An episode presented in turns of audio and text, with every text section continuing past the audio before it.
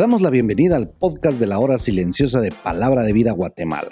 Es una gran bendición para nosotros poder compartir la palabra de Dios contigo. Te animamos a que puedas escudriñar el pasaje del día de hoy y descubras los desafíos que Dios tiene para ti.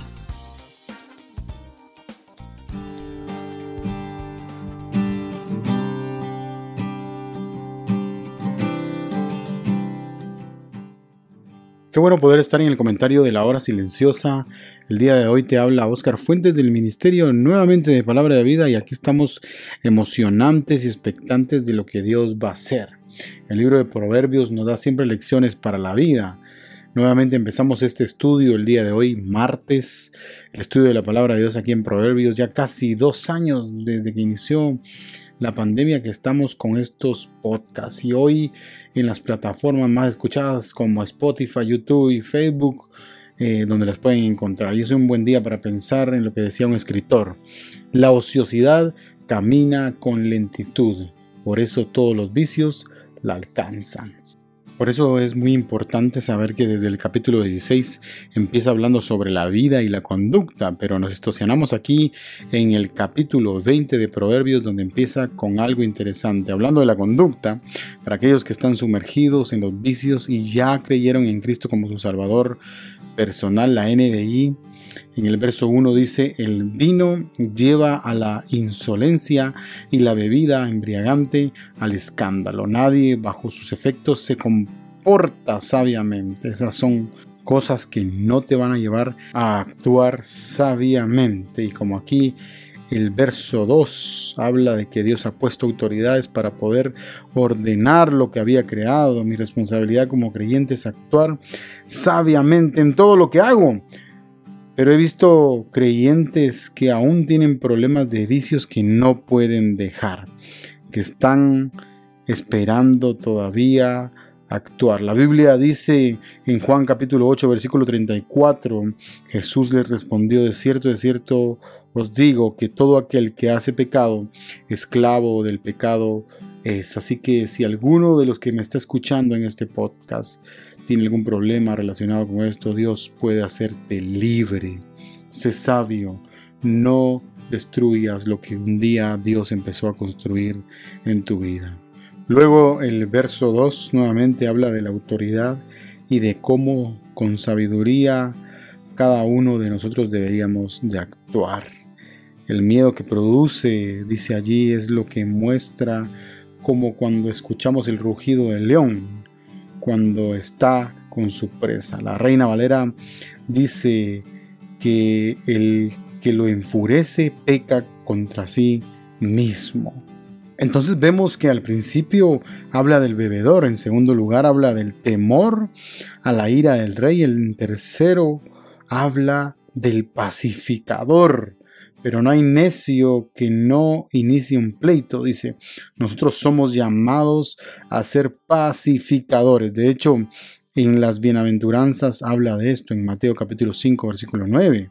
Bienaventurados los pacificadores, porque ellos serán llamados hijos de Dios. Somos llamados hijos de Dios. Eso significa que damos testimonio de aquel que nos reconcilió con el Padre. Y el contraste es del necio.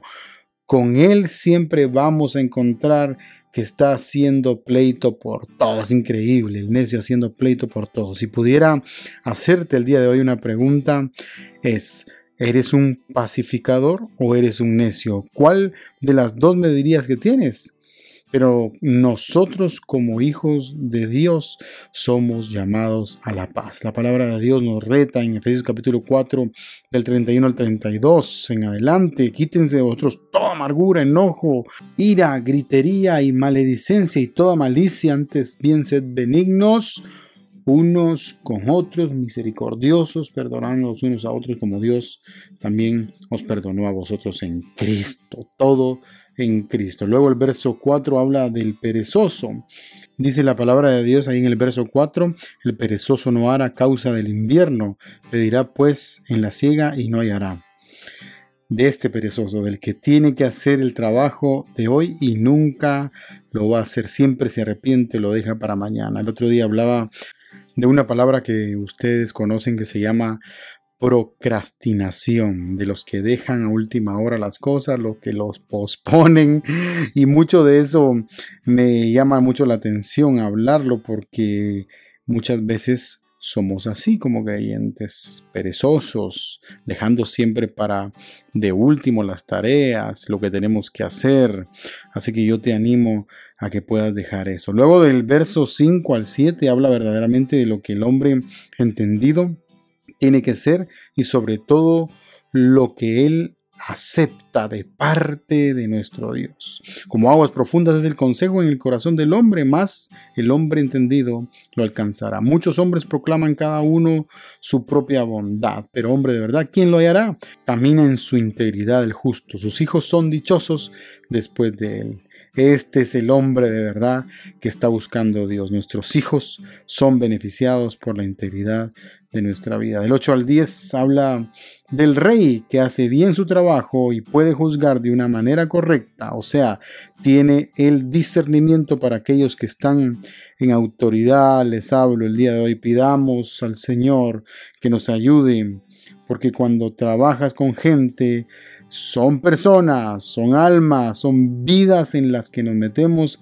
y tenemos una gran responsabilidad. Pidamos a Dios que pueda ayudarnos en este tiempo. Pidamos que nos ayude a separar lo falso de lo verdadero y obtener esta sabiduría. El verso 10 dice, pesas falsas y medidas engañosas. Vaya pareja que el Señor detesta, por eso vívelo.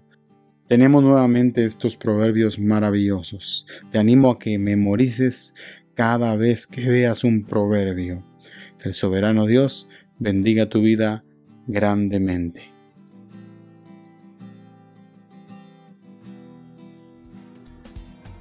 Queremos animarte a que puedas compartir este podcast con tus amigos y así poder crecer juntos en el conocimiento de la palabra de Dios. Síguenos en nuestras redes sociales para más información.